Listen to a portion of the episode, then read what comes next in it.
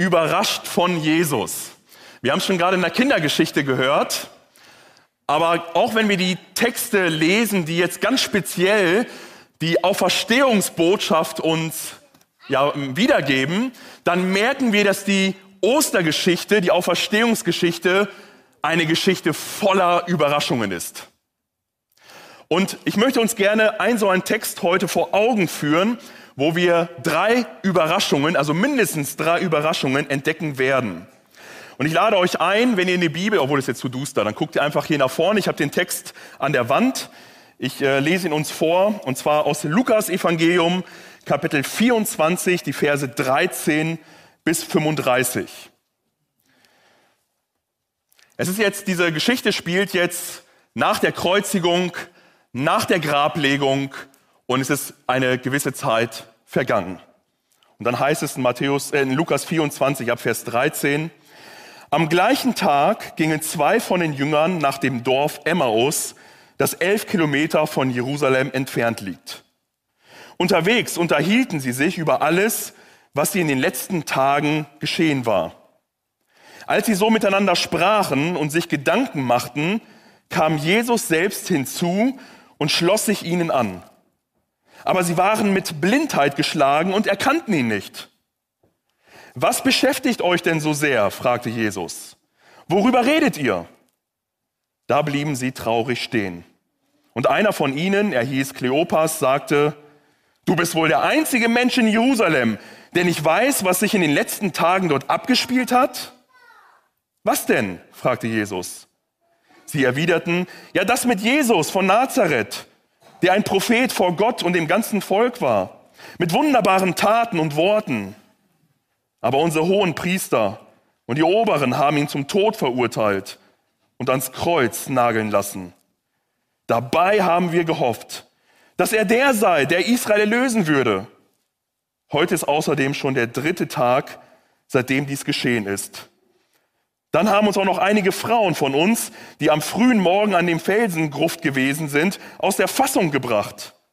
Sie haben seinen Leichnam nicht gefunden und als sie dann zurückkamen, erzählten sie, Engel wären ihnen erschienen und hätten gesagt, dass er lebe. Daraufhin gingen einige von uns zur Gruft und fanden es so, wie die Frauen berichtet hatten. Aber ihn selbst sahen sie nicht.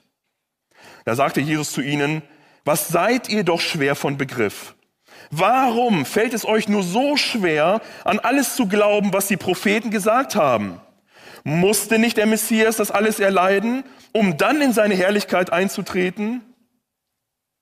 Dann erklärte er ihnen die ganze Schrift, alles, was sich auf ihn bezog. Er fing bei Mose an und ging durch sämtliche Propheten. So erreichten sie das Dorf, zu dem sie unterwegs waren. Jesus tat so, als wollte er weitergehen, doch die Jünger hielten ihn zurück und baten, bleibe doch bei uns. Es ist schon Abend und gleich wird es dunkel. Da ging er mit ihnen ins Haus und als sie dann am Tisch niedergelassen hatten, nahm Jesus das Fladenbrot, sprach das Segensgebet darüber, brach es in Stücke und reichte es ihnen. Da gingen ihnen die Augen auf und sie erkannten ihn. Doch im selben Augenblick wurde er vor ihnen unsichtbar. Brannte nicht unser Herz, als er unterwegs mit uns sprach und uns den Sinn der Schrift aufschloss, sagten sie da zueinander. Unverzüglich brachen sie auf und kehrten nach Jerusalem zurück. Dort fanden sie alle versammelt, die Elf und alle, die sich zu ihnen hielten. Der Herr ist wirklich auferstanden, riefen diese ihnen entgegen. Er ist Simon erschienen.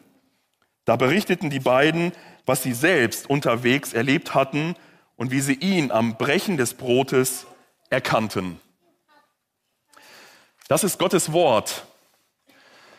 Überrascht von Jesus. Wir werden hier vertraut gemacht mit einer Geschichte von zwei Jüngern. Zwei Jünger, die miterlebt hatten, wie Jesus verhaftet wurde, die miterlebt hatten, wie Jesus verurteilt und gegeißelt wurde, letztendlich sein Kreuz tragen musste zu der Stätte, die Golgatha heißt, und dort wurde er grausam an so einem römischen Kreuz aufgehängt. Und grausam hauchte er dort sein Leben an diesem Kreuz aus. Nachdem wurde sich vergewissert, dass die Leichname tatsächlich tot waren und dann wurden sie vom Kreuz genommen und Jesus wurde in ein Felsengrab, in so eine Gruft hineingelegt. Die Jünger, die das miterlebt hatten, sie waren auseinandergelaufen, sie hatten sich versteckt. Vielleicht wird jetzt auch Jagd auf ihnen gemacht. Und diese zwei Emmaus-Jünger waren mit dabei. Wahrscheinlich gab es dort so einen Jüngerkreis direkt in Jerusalem. Es ist hier die Rede von, in Vers 22 von, von, äh, von unseren Frauen. Also es waren Frauen aus dieser Gemeinschaft der Jünger. Oder auch in Vers 24, einige von uns hatten das erlebt. Und sie hatten wahrscheinlich nachgedacht, hatten überlegt. Doch jetzt, an diesem Sonntag war alles aus. Die Messe war gesungen, der Drops war gelutscht. Jetzt machten sie sich auf den Weg, lass uns nach Emmaus gehen. Man weiß nicht, haben sie in Emmaus gewohnt? War das ihr Zuhause, in dem sie jetzt äh, zurückgingen? Oder war es vielleicht so ein, so ein Wellnessort? Weil der, der Name Emmaus bedeutet so viel wie warme Quellen oder heiße Quellen. Es kann darauf hindeuten, dass es so ein Thermalbad oder sowas ähnliches da gab und das wie so eine Art Wellnessparadies war. Vielleicht haben sie gesagt, nach all der Aufregung, nach all dem Stress und diesem ganzen Hin und Her müssen wir uns jetzt mal um uns selber kümmern und jetzt mal nach Emmaus gehen. Die Situation war total verzweifelt. Sie waren total fertig.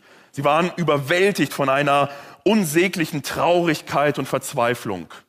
Ihr Herr, Jesus Christus, dem sie ihr ganzes Leben anvertraut hatten, dem sie nachgefolgt waren, der wurde dort grausam an so ein Kreuz geschlagen.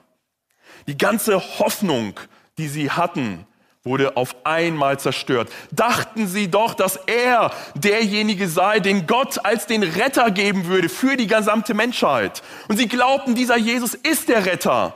Und er wird uns erlösen und er wird uns befreien und er wird das Reich aufrichten. Und jetzt hängt er dort wie ein Übeltäter und wie ein Schwerverbrecher am Kreuz. Und zudem so beunruhigende Gedanken und so verworrene Gedanken, da machten sich so verschiedene Berichte auf einmal breit. Ne, da waren Frauen, die waren am Grab und haben alle aus der Fassung gebracht. Und kennen wir das nicht, liebe Männer? Wie oft wurden wir auch schon aus der Fassung gebracht von unseren Frauen? Kommt schon mal vor, oder? Dann wird hier gesagt, dass sie eine Erscheinung hatten ja, und kennt man ja, ne, dass Frauen Erscheinungen haben. Da sieht sie auf einmal, wie er den Müll rausträgt und denkt, das muss eine Erscheinung sein.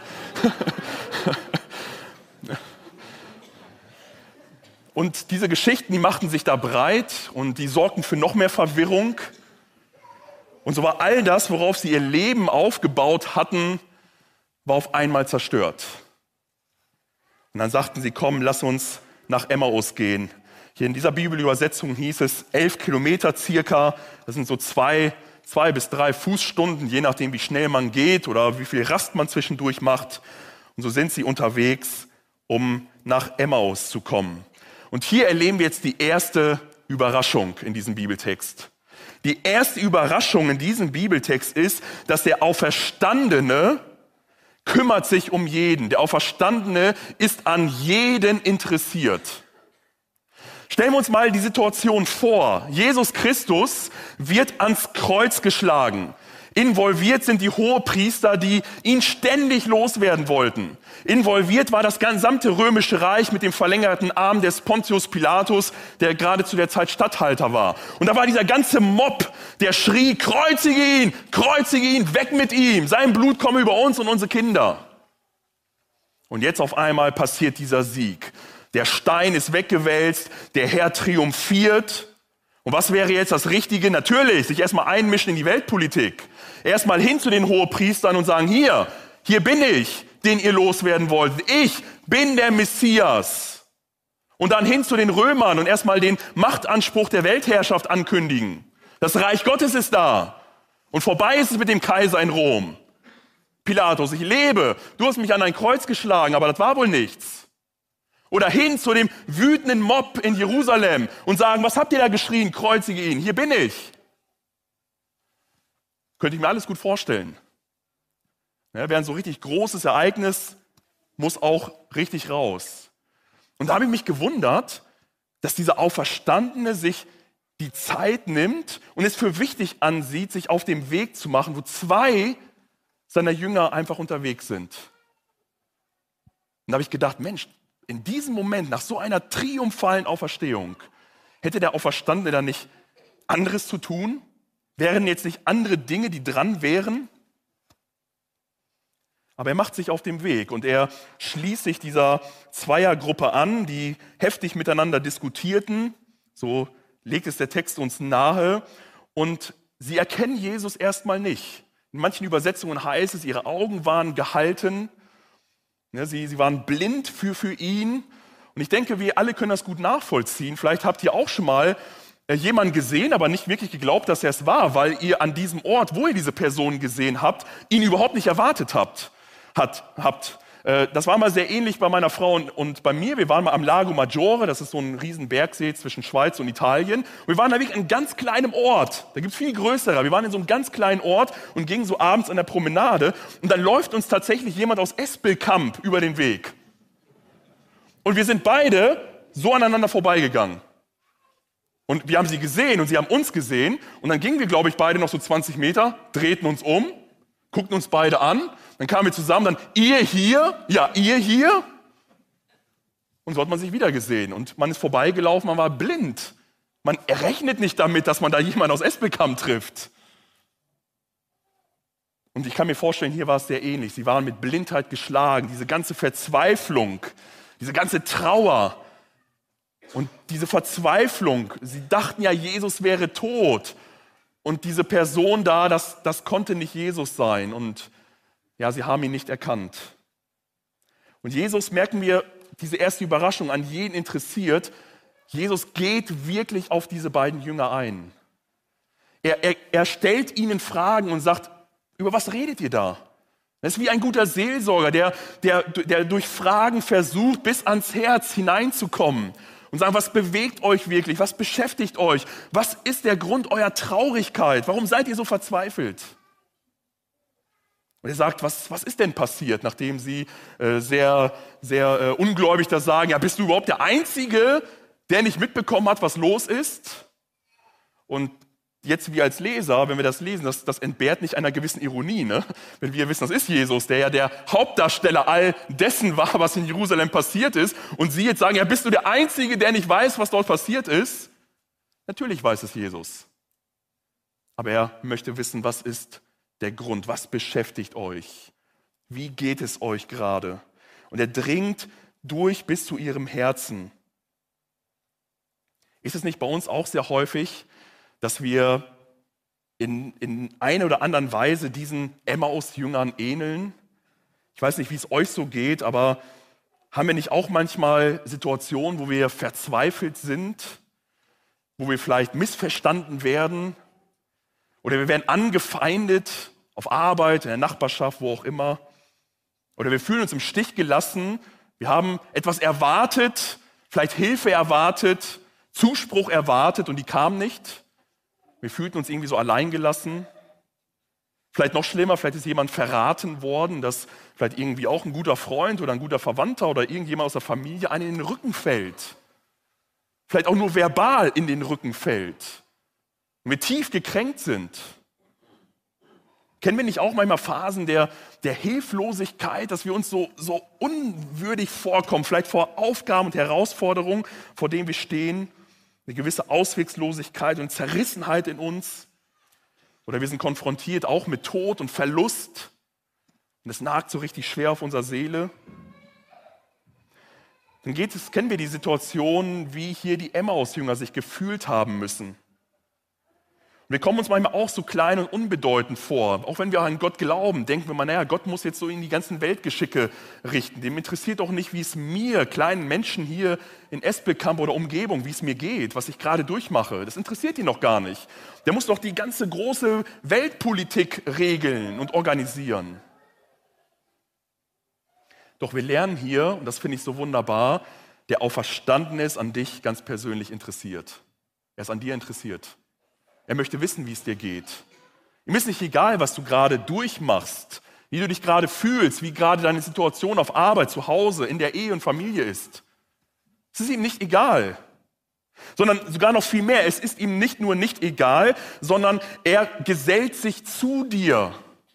Er geht mit dir mit. Ich finde, das ist einer der tröstlichsten Stellen der ganzen Bibel. Jesus geht diesen Weg mit.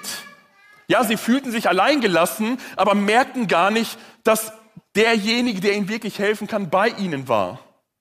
Und Jesus hält ihre ganzen Zweifel mit, ihre ganzen Anfragen, ihren ganzen Unglauben, all das, was sie so heraussagen, das hält Jesus aus. Und er geht trotzdem mit ihnen mit. Dass sie sagen, ja, wir haben geglaubt, wir haben unser Leben eingestellt, wir haben vielleicht Dinge verlassen und wollten Jesus nachfolgen und auf einmal alles zerbrochen. Und vielleicht werfen wir auch manchmal Jesus vor und sagen, wo bist du eigentlich? Siehst du überhaupt gar nicht, wie es mir geht? In meiner Krankheit, in meiner schwierigen Situation, in all den Herausforderungen, die ich gerade habe, interessiert dich das überhaupt gar nicht? Das Tröstliche ist doch, Jesus interessiert es und er geht mit. Er geht mit dir durch diese Schwierigkeiten hindurch. Und vor allen Dingen noch mehr, und das finde ich auch so schön, er geht sogar liebevoll auf, auf diese beiden ein. Und er möchte, dass sie erkennen und er möchte, dass sie verstehen, dass nichts in ihrem Leben außer Kontrolle geraten ist, dass nichts in ihrem Leben passiert, was irgendwie einen Einfluss darauf hätte, wie sie in ihrem Glauben an Jesus Christus stehen, sondern dass nach wie vor alles unter Kontrolle ist dass alles planmäßig läuft. Und das ist so schön, er, er drängt sich hier nicht auf, ne? er, er tut so, als ob er geht oder er ist im Begriff zu gehen und sie nötigen ihn und sagen, nein, bleibe, bleibe bei uns. Und Jesus lässt sich einladen. Wie gesagt, er hätte, glaube ich, wichtigere Dinge zu tun, aber er lässt sich einladen, um mit zwei Personen am Tag der Auferstehung eine Tischgemeinschaft zu pflegen, wo sie zusammen das Fladenbrot brechen. Und erst dann Erst dann erkennen sie, wer er wirklich ist, an den Handlungen, die er vollzieht, die wahrscheinlich sehr typisch Jesus waren. Und das ist die erste große Überraschung und die erste Wahrheit, die wir aus diesem Bibeltext heute für uns mitnehmen dürfen. Der Auferstandene ist ganz persönlich an deinem Leben interessiert. Und nicht nur oberflächlich, sondern er möchte wissen, wie es dir geht. Er möchte mit dir gehen in deinen Alltag. Er möchte dass du ihn erkennst und er möchte, dass du seine Hilfe in Anspruch nimmst und er möchte, dass du weißt, dass du geborgen bei ihm bist, egal wie der Weg auch aussieht deines Lebens. Kommen wir zu einer zweiten Überraschung, die wir hier in diesem Bibeltext finden. Die zweite Überraschung ist, der Auferstandene ist in der Bibel zu finden. Ja, das ist doch wirklich mal eine Überraschung. Der Auferstandene ist hier in der Bibel zu finden. Wenn wir hier die Seiten aufschlagen, begegnen wir den Auferstandenen.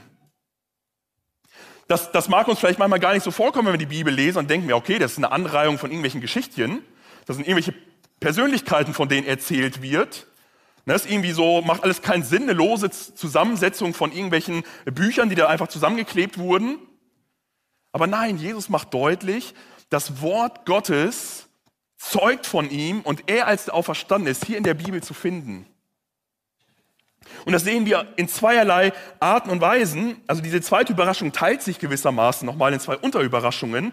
Die erste Überraschung ist, dass die ganze Bibel von Jesus Christus spricht. Ne, er sagt zu ihnen, ja Mensch, musste das nicht alles passieren? Und was er damit sagt, ist, das steht doch alles schon längst in der Bibel, wie es passieren sollte. Der ganze Heilsplan Gottes ist doch schon festgeschrieben. Und meint ihr, dass mit dieser Kreuzigung und mit der Grablegung da irgendwas jetzt am Plan Gottes kaputt gegangen ist? Versteht ihr gar nicht, dass das alles so passieren musste, wie es passiert ist? Kein Ausrutscher, kein Umweg, kein Plan B. Alles läuft Plan A. Alles läuft wie am Schnürchen. Es musste alles so geschehen. Tod und Auferstehung haben eine Notwendigkeit im Plan Gottes. Ohne geht es nicht. Und das hatten die Jünger nicht verstanden. Und dann zeigte ihnen die ganze Schrift. Und ich wäre so gerne bei diesem Bibelstudium dabei gewesen mit Jesus, wie er ihnen die Schrift öffnet und ihnen zeigt, was sich alles auf, auf ihn bezieht. Und ich denke, er ist da gleich beim, beim ersten Kapitel im ersten Buch Mose angefangen, gleich wenn wir unsere Bibel aufschlagen. Da heißt am Anfang schuf Gott Himmel und Erde. Und ich denke, er wird den Jüngern äh, gesagt haben, hier schaut mal, da war ich mit dabei, als der Mensch geschaffen wurde, mit meinem Vater und mit dem Geist. Und wir haben den Menschen wunderbar gemacht. Und vielleicht hat er erzählt, Jesus, wie sie sich gefreut haben, die ganze, die, die ganze Trinität sich gefreut hat, als der Mensch geschaffen wurden, wurde und wie wunderbar das alles war. Und wie traurig dann Jesus war, wo der Mensch, die Menschen sich von ihnen abgekehrt haben, haben gesagt, wir sind unsere eigenen Herren, wir sind unsere eigenen Götter, wir brauchen den Schöpfer nicht mehr, wir wollen so leben, wie wir uns das vorstellen. Und sie taten das, was Gott nicht wollte. Und nachdem das passiert war und dann die ganze Menschheitsgeschichte den Bach runterging, wurde aber schon angesagt, dass jemand kommen wird, der wird, der wird dem Teufel den Kopf zertreten und er wird den Tod besiegen und er wird die Sünde besiegen. Und Jesus wird gesagt haben, da, da wurde von mir geredet. Im ersten Buch Mose Kapitel 3, Vers 15. Da wurde von mir geredet. Und dann sehen wir, das ist eine Geschichte mit Abraham. Gott erwählt sich einen Mann und sagt, aus dir und deiner Frau mache ich ein großes Volk. Und aus diesem großen Volk kommt wiederum eine Person, die wird der Nachkomme Abrahams sein und Segen und Heil und Rettung für alle Menschen bringen. Und Jesus wird den Jüngern gesagt haben, das bin ich. Das, was der Abraham verheißen wurde, das bin ich. Ich bin dieser Nachkomme Abrahams, der Rettung jetzt für alle Menschen bringt. Und dann geht die Geschichte weiter und dann kommen wir zu einer großen weiteren Persönlichkeit, Mose. Mose, der von Gott berufen wurde, das Volk Gottes, was mittlerweile groß geworden war und versklavt wurde in Ägypten. Und dieser Mose wurde berufen, das Volk aus Ägypten herauszuführen. Und Gott schloss einen Bund und er gab ihnen die Gebote, also eine Lebensregel für gelingendes Leben. Und da wurde dem Mose gesagt, einen Propheten wie Mose wird Gott erwecken, der wird viel größer sein und auf ihn sollt ihr hören. Und Jesus wird gesagt haben, der bin ich, der bin ich, dieser Prophet, der größer ist, der die viel bessere Lebensregel bringt, der nicht nur eine Lebensregel bringt, sondern der mit seinem Vorbild und mit seinem, mit seinem Tod und Auferstehung am Kreuz es möglich macht, dass Menschen im Willen Gottes leben können. Der bin ich. Dann wieder einige hundert Jahre später wird uns berichtet von einem großen König, den König David. Und wieder hat Gott mit diesem David einen, Bund geschlossen und ihm gesagt, aus deiner Nachkommenschaft wird ein König kommen, der wird ewig regieren. Ja, deine, deine Söhne da, die werden äh, mal regieren, dann werden sie sterben, dann kommt der nächste und so weiter. Aber es wird ein König kommen, der wird ewig auf dem Thron sitzen. Und Jesus wird den Emmaus-Jüngern gesagt haben, dieser König bin ich. Da wurde schon von mir gesprochen. Und dann hat er ihnen die ganzen Prophetenbücher gezeigt. Und die Propheten haben im Grunde zwei Botschaften. Auf der einen Seite wird ein Retter angekündigt, zum Beispiel in Jesaja 53, haben wir Karfreitag gehört und auch am Gründonnerstag. Jesaja 53, da wird gesagt, ja, dieser Messias kommt, aber dieser Messias, der wird sterben. Der wird getötet werden müssen, weil er nämlich kommt, um stellvertretend für die Sünden der ganzen Menschheit zu sterben. Er wird kommen und wird den Preis zahlen, den du und den ich zahlen müsste. Er wird die, die Schuld, für, mit der wir vor Gott gerade stehen müssten, wird er auf sich nehmen. Und auf der anderen Seite haben die Propheten eine zweite Botschaft, dass sie sagen, dieser Messias, dieser Retter, der kommen wird, der wird als triumphaler König kommen. Der wird herrschen und regieren. Der wird sein Reich aufrichten und der wird Ordnung und Gerechtigkeit wiederherstellen. Und die Jünger haben oft diese Dinge miteinander vermischt. Ist auch wirklich schwer zu erkennen. Jetzt im Rückblick sehen wir es besser. Wir sehen, ja, Jesus ist einmal gekommen und er ist gekommen, um am Kreuz zu sterben für deine und für meine Schuld. Aber er wird nochmal wiederkommen und dann wird er als triumphaler König wiederkommen.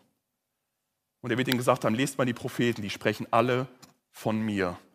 Die ganze Schrift handelt von Jesus Christus. Das heißt, ich kann nur ermutigen, wer die Bibel liest, liest die Geschichte Gottes mit uns Menschen und er wird nicht mehr überrascht.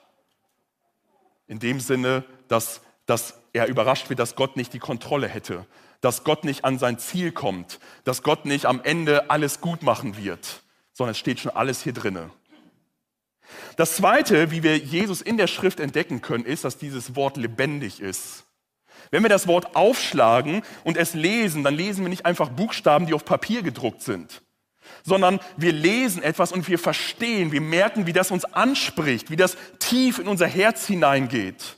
Da sind Menschen, die sind vor einer ganz schweren Lebensentscheidung und sie lesen die Bibel und sie bekommen Wegweisung. Als ob Jesus zu ihnen spricht und sagt, tue das und lasse jenes. Andere, die haben ganz große Schwierigkeiten in ihrem Leben, große Herausforderungen. Sie lesen die Bibel und merken, wie der Auferstandene zu ihnen spricht und sagt, sei beruhigt ich bin bei dir.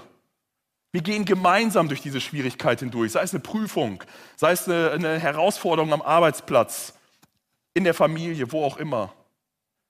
Andere lesen vielleicht äh, und, und, wollen wissen, wie, wie sollen sie ihr Leben gestalten. Was, was ist jetzt dran für uns, was ist nicht dran. Und sie lesen die Bibel und merken, wie dieses Wort lebendig wird und in ihren Alltag hineinspricht. Und sie erkennen, wir sollten das tun und das lassen. Das Wort ist lebendig. Wir begegnen den Auferstandenen im Lesen der Bibel.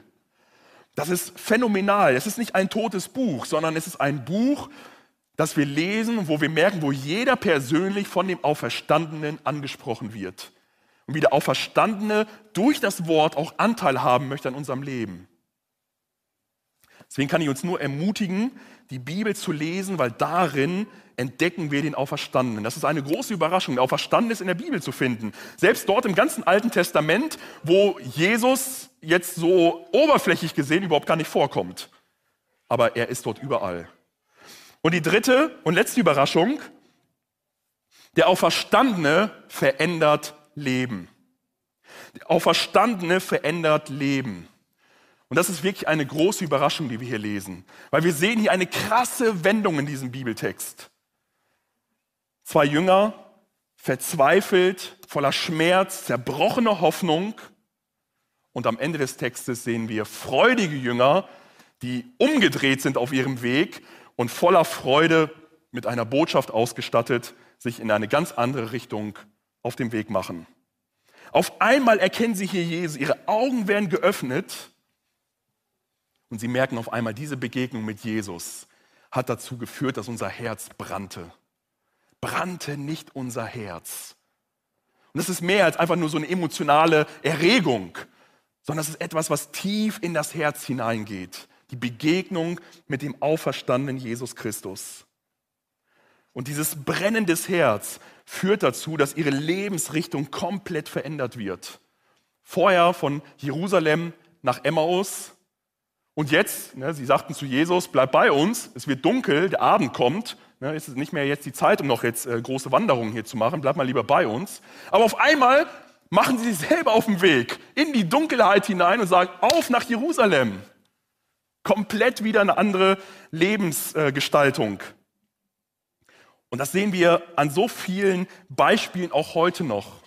Wir hören ja so oft Zeugnisse an unseren Zeugnisabend vor der Taufe, wo Geschwister erzählen, wie sie den Auferstandenen begegnet sind und wie das Leben verändert wurde.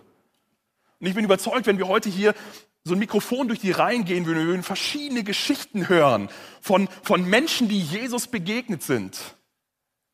Ich kann mich noch sehr gut daran erinnern. Es war der 12.12.1999.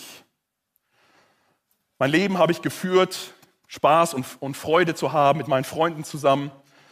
Noch viel mehr habe ich mich eingesetzt, um im Fußball es zu erreichen, um irgendwie weiterzukommen. Und es lief eigentlich auch ganz gut. Wir waren recht erfolgreich mit unserer Mannschaft. Und dann so in, dem, in der Zeit riefen einige an und sagten, hey Willi, möchtest du nicht nächstes Jahr im Sommer zu uns wechseln? bekommst ein bisschen Geld, bekommst äh, neue Fußballschuhe, wir zahlen dir Spritgeld und so weiter und so weiter. Und ich hatte dann überlegt, okay, zu welchem Verein gehe ich denn? Wo wechsle ich denn hin? Fahre ich ein bisschen weiter oder bleibe ich ein bisschen näher? Gehe ich schon gleich ein bisschen höher oder äh, versuche ich erstmal Fuß zu fassen in einer niedrigeren Liga? Und dann kam der 12.12.1999. Es war ein Sonntag. Mein Vater kommt oben in mein Zimmer, weckt mich auf, das hat er normalerweise nie getan. Sonntag um, um in einer wirklich unchristlichen Zeit, eben um 9 Uhr oder sowas, ne, wo man ja normalerweise noch schläft. Und er weckt mich auf und fragt etwas, was er schon sehr lange nicht mehr gemacht hat und fragt, ob ich mitkommen möchte zum Gottesdienst. Naja, und ich war die zwei Tage davor ziemlich betrunken gewesen und habe mich ziemlich ungebührig verhalten und habe gesagt, okay, aus Liebe zu meinem Vater und zu meiner Mutter gehe ich mal mit zu diesem Gottesdienst. Zu der Zeit wollte ich von Gott nichts mehr wissen. Ich wollte nichts mehr von Bibel und Gemeinde und irgendwas anderes wissen sondern ich wollte mein Leben selbst in die Hand nehmen. Ich wollte mich selbst verwirklichen und ich wollte selbst etwas schaffen. Und so ging ich dann zu diesem Gottesdienst und habe fast den ganzen Gottesdienst durchgeschlafen, saß oben in der letzten Reihe und dann auf einmal hat es mich aber gepackt. In einem Augenblick, genau wie es in diesem Text heißt, wurden mir die Augen geöffnet und ich war sonnenklar. Klarer kann man nicht mehr sein. Und ich merkte, wie der Auferstandene, nicht da irgendjemand vorne oder was da irgendwie gemacht wurde, alles egal, ich merkte, wie der Auferstandene in mein Leben hineinspricht und mir klar wurde, All das, was ich suche, Erfüllung, Anerkennung, Lob, all das, was, was ich so gerne wünsche in meinem Leben, das finde ich nur bei Jesus Christus. Da wurde der Text gelesen aus Johannes 10, wo Jesus sich selber vorstellt als der gute Hirte, der gekommen ist, um Leben zu geben und ein Leben, das überfließt. Und er wird da äh, im äh, starken Kontrast gesetzt zu dem Teufel, der dort als Dieb beschrieben wird. Der Dieb, er kommt nur, um zu schlachten, um zu töten, um Leute auszuquetschen und alles aus ihnen rauszuholen, um sie dann einfach in die Ecke zu werfen. Und Jesus möchte Leben geben. Und in dem Moment wusste ich, Jesus Christus brauche ich. Ich brauche den Auferstandenen. Er gibt mir das, was mein Herz eigentlich wirklich wünscht. Nicht, dass Fußballspielen schlecht ist. Ich spiele heute immer noch gerne Fußball, so, sofern es mein Körper zulässt. Das ist leider heute nicht mehr so einfach. Es war auch, auch nicht die anderen Dinge, die, die sagen wir, nicht schlecht waren, aber es war mein Herz. Ich hatte mein Herz an diese Dinger gehängt und das war einfach nur ein Ausdruck meiner Rebellion gegen Gott. Ein Ausdruck meiner Selbstbestimmtheit, meines Stolzes und meines Egoismus. Und deswegen, zu welchem Verein bin ich gewechselt? Es kam der 2.7.2000, ich kann mich noch gut daran erinnern, und da bin ich hier im Waldfreibad in Esbekamp ins Wasser gestiegen und habe mich auf den Namen Jesus Christus getauft. Ich habe gesagt, ich möchte mein altes Leben in den Tod geben, dieses egozentrische Leben, und möchte jetzt für den Auferstandenen, für Jesus Christus leben. Und mein Leben ihm weihen. Und ab dann nur noch zu fragen, klar, gelingt das mal besser, mal schlechter, aber zu fragen, Herr, was willst du, was ich, was ich in meinem Leben tun soll? Und es ist erstaunlich, wie der Herr es führt. Und so ist diese Geschichte voller Überraschungen. Wir sehen hier zwei Emmaus-Jünger, die man jetzt am Ende eigentlich besser als Jerusalem-Jünger beschreiben sollte. Und wir finden in diesem Bibeltext interessanterweise nur einen Namen, und das ist der Kleopas. Wir haben keine Ahnung, wer der andere war. Es gibt da ganz viele Spekulationen. Vielleicht war es sogar auch die Ehefrau von diesem Kleopas, dass es ein Mann und Frau waren, kann auch sein, weiß man nicht. Aber ich finde das so bezeichnend, dass der Bibeltext es eigentlich offen lässt. Es ist gewissermaßen eine Einladung, trag doch deinen Namen da ein. Es war der Kleopas und es ist der Willi, die Jesus begegnet sind und die jetzt umdrehen und nach Jerusalem gehen und sagen, Jesus ist auferstanden. Deswegen lade ich dich ein ob jetzt im Livestream oder hier im Saal, lade ich dich ein, dich überraschen zu lassen von Jesus. Wenn du merkst, dass Jesus dir begegnet, wenn er in dein Leben hineinspricht, ja, und er spricht nicht unbedingt immer in einem Gottesdienst. Vielleicht erlebst du ihn an deinem Arbeitsplatz, in deinem Alltag, wo sich auf einmal ein Gedanke in dein Herz hineinprägt, der dich nicht mehr loslässt. Wo du sagst, ich will mehr von diesem Jesus erfahren. Ich lade dich herzlich ein. Wir haben in unserer Gemeinde regelmäßig Bibelkurse, wo die Geschichte der Bibel nachvollzogen werden soll, für alle verständlich, wo man zu einem Bibelkurs kommt und wo man dann die, den roten Faden durch die Bibel wirklich nachvollziehen kann. Worum geht es wirklich in der Bibel? Was ist die Botschaft der Bibel? Und wenn du Interesse daran hast, kannst dich gerne bei mir melden. Ich vermittle gerne den Kurs, wenn mal wieder einer startet, sowohl für Männer als auch für Frauen. Alle sind eingeladen. Lass dich von dem Auferstandenen überraschen. Wenn er in dein Leben hineinspricht, dann gib ihm eine Antwort. Dann lass dir die Augen öffnen. Dann such Hilfe. Ich bin gerne bereit, auch viele andere sind bereit, in unserer Gemeinde ein Gespräch mit dir zu führen. Aber ich lade dich ein, jetzt an diesem Auferstehungsfest den wirklich lebenden Herrn, Jesus Christus, zu begegnen und wirklich bei ihm Freude, Erfüllung, Sinn, Hoffnung, Perspektive, und man könnte die Liste noch fortführen, zu bekommen und zu erfahren. Der Herr segne uns alle im Nachdenken über sein Wort. Amen.